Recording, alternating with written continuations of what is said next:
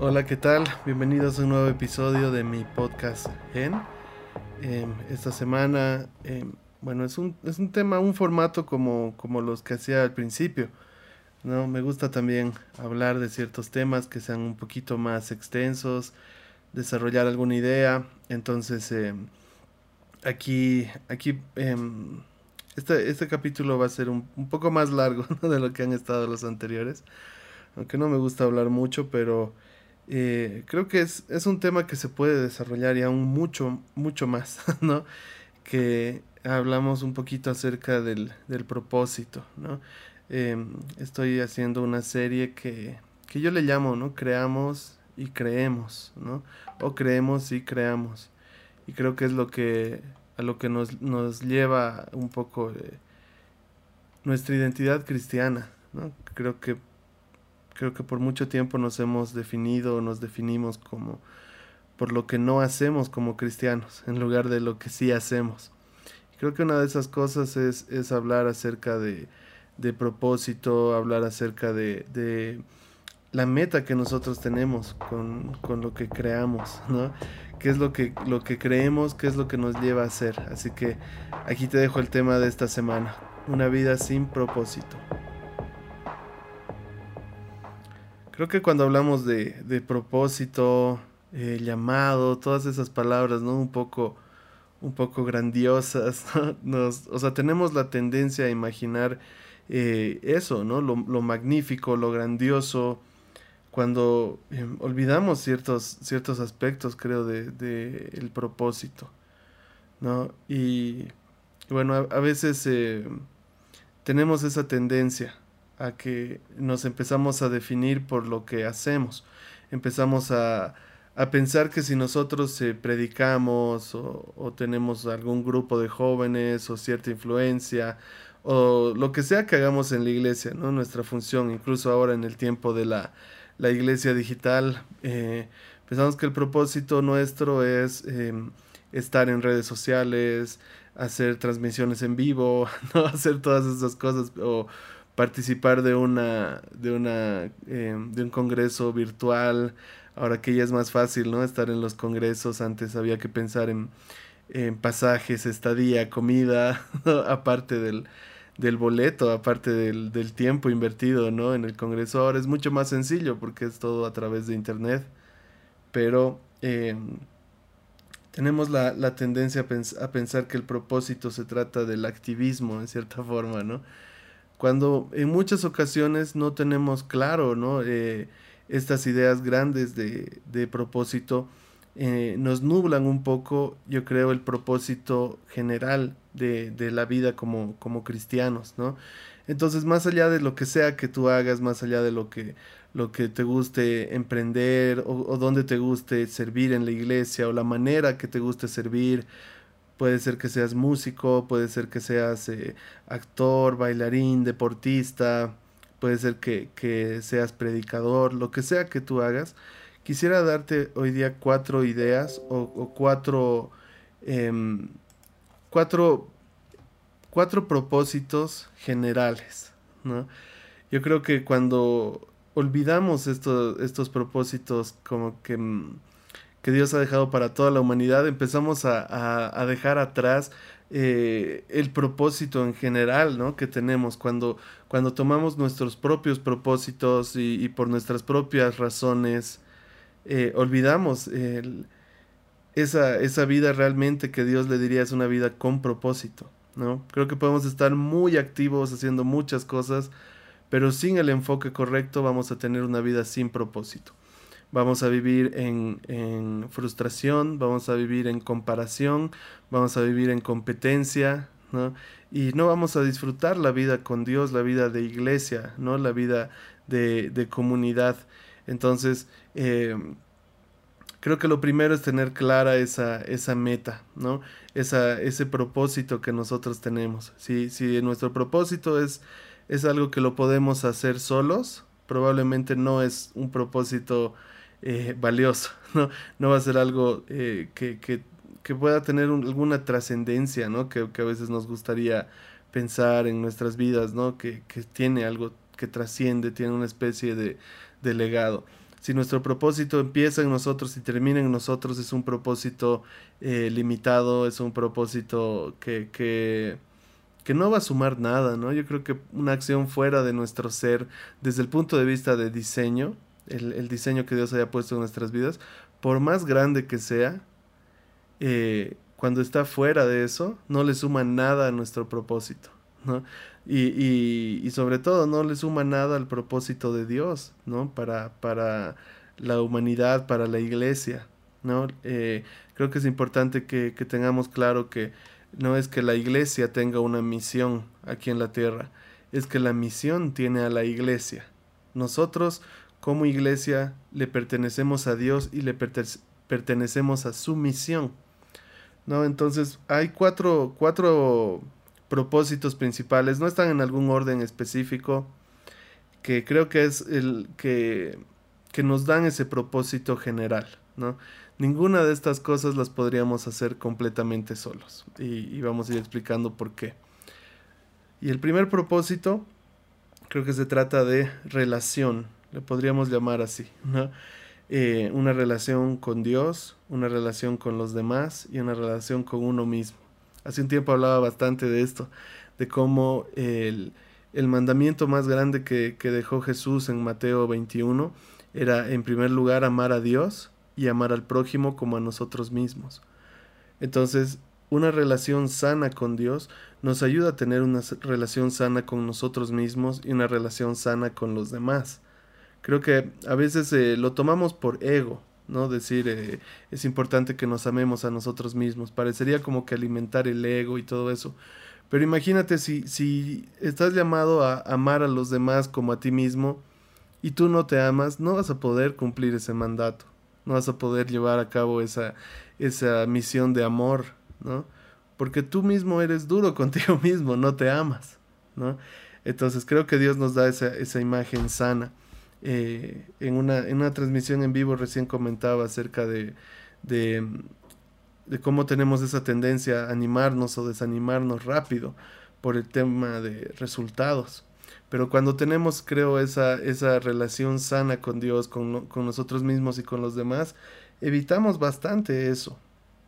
Cuando sabemos que, que por ejemplo, la, la, relación que tenemos con Jesús es de, de amistad, es una relación de, de, amor, es una relación de adopción, como, como Él la describe, ¿no? Como, como Él eh, salvándonos a nosotros, como Él eh, escogiéndonos para, para, esas obras. Eh, ahí tenemos una, un ser, digamos, que, que nos dice, que siendo lo máximo, Él quiere que nosotros estemos con ellos, ¿no? Y nos da ese título de Hijo de Dios. Yo creo que eso puede levantarnos el ánimo en un día difícil. Pero eh, el, el, hacer, el conocer lo que Jesús hizo con todo su ser, igual nos ayuda a no, no caer igual en la, en la autoexaltación, ¿no? Porque ¿qué hizo Jesús con todo lo que era? Él hizo, él hizo eh, obras sacrificiales, él hizo eh, él se entregó, él no, se, no, se, no usó su ser para ponerse encima de nadie, más bien siendo el ser que estaba encima de todos, se puso por debajo de todos, se puso como, como un hijo de maldición, dice ¿no? la, la Biblia. Entonces, eh, que aprendamos a relacionarnos a través de eso, a través de quién es Jesús. Eso nos va a ayudar a entendernos mejor a nosotros mismos y mejor a los demás. El segundo propósito eh, la segunda meta que tenemos que en la tierra es la adoración. Y, no digo segundo por, porque sea menos importante, sino por este orden ¿no? que estamos dando. Es un orden aleatorio. ¿no? Eh, el, la idea de adoración, porque todos, como, como nos enseña la Biblia, ¿no? todos hemos sido creados para adorar, no solamente con música o con cantos o de cierta forma en un ritual religioso, estamos hechos para adorar. Nuestro ser está hecho para eh, anhelar adoración y para dar adoración. Entonces cuando nos negamos ese, esa adoración propia, estamos dando la adoración a, a, otro lugar. Y eso puede ser a Dios o puede ser a alguien más. ¿no? Recién hemos pasado San Valentín y también creo que podríamos caer en adorar a una persona más que, más que a, a Dios. ¿no? Entonces siempre vamos a adorar Y esa es una, una idea clara, ¿no? creo que tenemos claro que un ser humano siempre va a tener esa adoración, siempre va a tener esa admiración. Tal vez lo, puedas... Em, lo puedas disfrazar diciendo no, yo no adoro porque no pertenezco a ninguna religión, pero eh, tienes tal vez algún artista favorito que, que tú eh, formarías parte de su club de fans, ¿no? Eso es una adoración. Darte cuenta de que algo, algo que hace una persona es, es bueno, ¿no? Admirarlo, incluso cuando, cuando quieres imitar su estilo de, de hablar, de, de, vestir, incluso su, su, estilo de vida, ¿no? Eh, cuando, por ejemplo, se, se habla en el, en el, en el mundo del, del emprendimiento, ¿no? Cuando se habla de ciertos referentes si esa persona eh, que, que, tú admiras, que puede ser un empresario así súper capo, eh, si esa persona te dice cómo tú vives, qué es lo que buscas, qué es lo que debes hacer, eh, y tú obedeces todo lo que esa persona dice, lo estás adorando, ¿no? Y, y todo eso no estaría mal si estuviera después de Dios, ¿no? Es bueno tener referentes, mentores, aprender de ciertas personas, es bueno enamorarnos, es bueno querernos a nosotros mismos, ¿no? Es bueno tener amigos a los que, a los que admiramos también, es bueno estar rodeados de personas que, que tienen nuestra admiración en cierta forma. Pero todo eso sería malo si no estuviera Dios antes que todas esas personas. Si Dios no tiene nuestra completa adoración, nuestra completa obediencia, nuestra completa rendición, que aún incluso cuando Dios nos diga algo contrario a, a los demás, a todas las demás personas ¿no? que tienen nuestra admiración, como, como explicaba ahorita, no, no, va, no va a estar en orden nuestra vida, ¿no? va a ser una, una adoración eh, desordenada y que nos va a llevar a, a, frustraciones y, y, eso es lo que, lo que buscamos evitar. ¿no? adoramos a Dios simplemente porque Él requiera eso. No adoramos a Dios porque Él necesite que nosotros le digamos lo, lo magnífico que es, ¿no? Yo creo que Él ya sabe todo lo que es. Pero lo, lo adoramos así porque cuando, cuando hacemos eso, nuestra vida va a ser más ordenada. Vamos a amar de la forma correcta, vamos a admirar de la forma correcta, vamos a aprender de la forma correcta, ¿no? Entonces, en segundo lugar, una vida con propósito es una vida de adoración a Dios. La tercera es el carácter. Creo que como, como cristianos entendemos que nuestra, función, nuestra meta es forjar nuestro carácter eh, como que más parecido al carácter de Cristo. Algunos dicen formar el carácter de Cristo en nosotros. Y ahí aprendemos cómo Jesús era, cómo él actuaba, ¿no? El carácter es como, puede tener muchas definiciones, ¿no? Pero hay, hay una que a mí me gusta, que dice el carácter es lo que, lo que somos cuando nadie más nos ve, ¿no? Lo que somos cuando, cuando tenemos poder, lo que somos cuando tenemos bendición, cuando tenemos influencia, lo que somos cuando tenemos una prueba, ¿no? Al, uh, recién escuchaba, ¿no? Que lo primero que sale de, de ti en, en, el, en, el, momento de prueba, eso es lo que, lo que eres, ese es tu carácter. ¿no?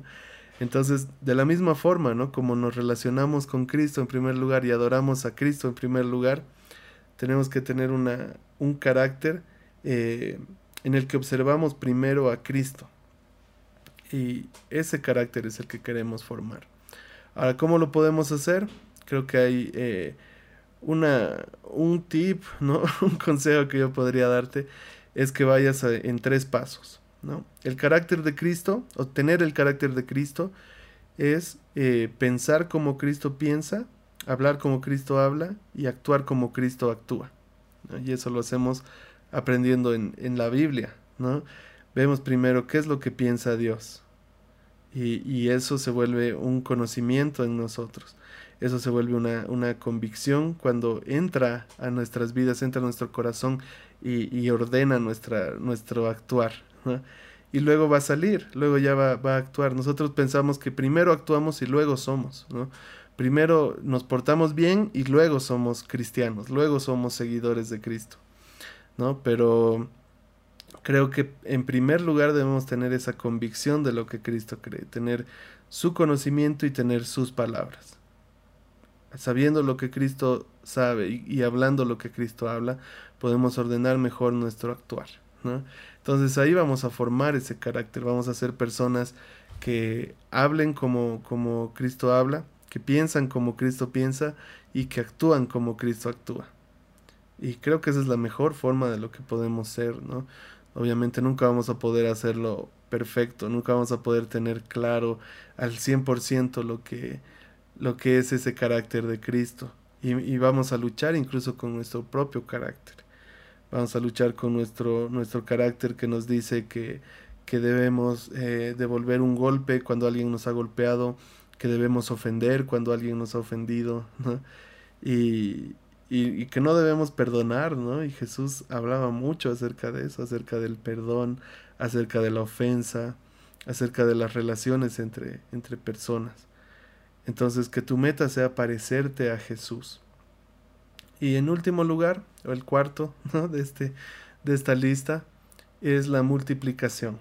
¿no? Estamos hechos para multiplicarnos en varios sentidos, no solo en el sentido físico, ¿no? Si bien estamos llamados a, tener hijos, a hacer familia, todo eso, también estamos llamados a multiplicar todas estas cosas, a multiplicar la relación que tenemos con Dios, a multiplicar la adoración que tenemos y a multiplicar nuestro carácter en las demás personas. Que podamos em, tomar la responsabilidad de, de ayudar a una, una vida, ¿no?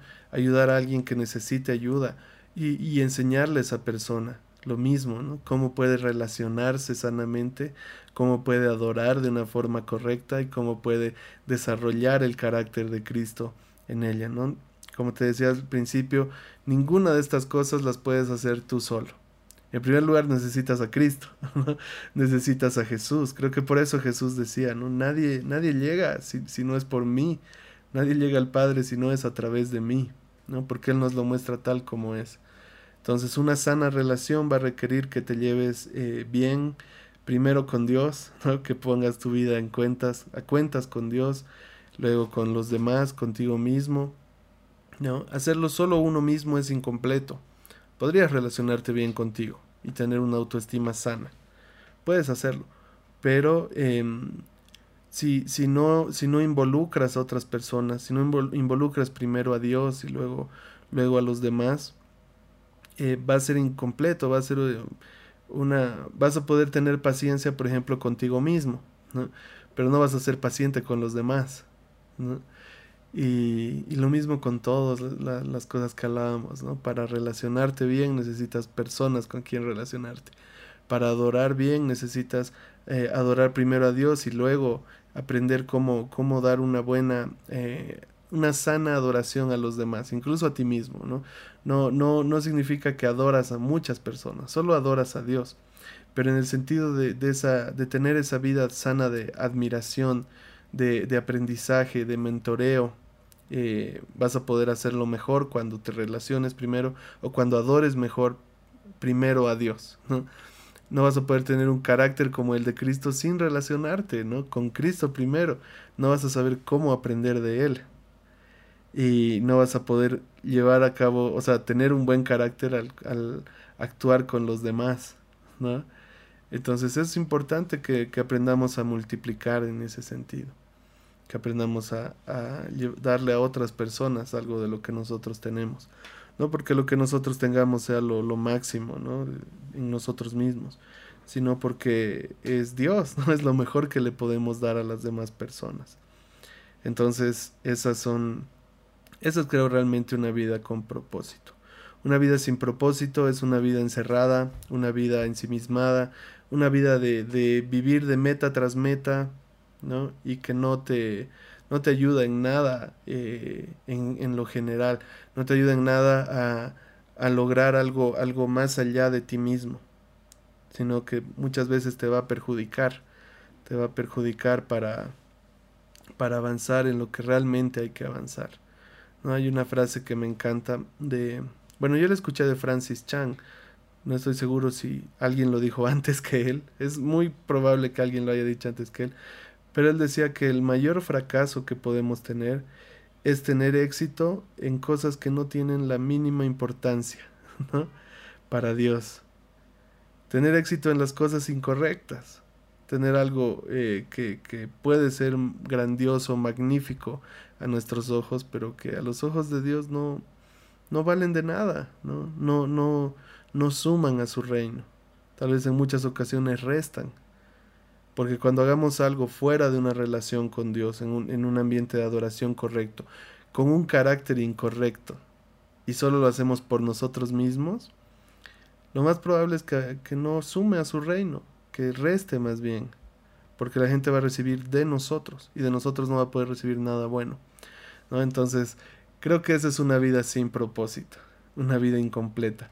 Una vida que aunque parezca la más exitosa a los ojos de, de las personas aquí en la tierra, no va a sumar nada, no va a, dar, no va a importar nada en lo, en lo eterno. Así que te animo a eso, a buscar lo eterno.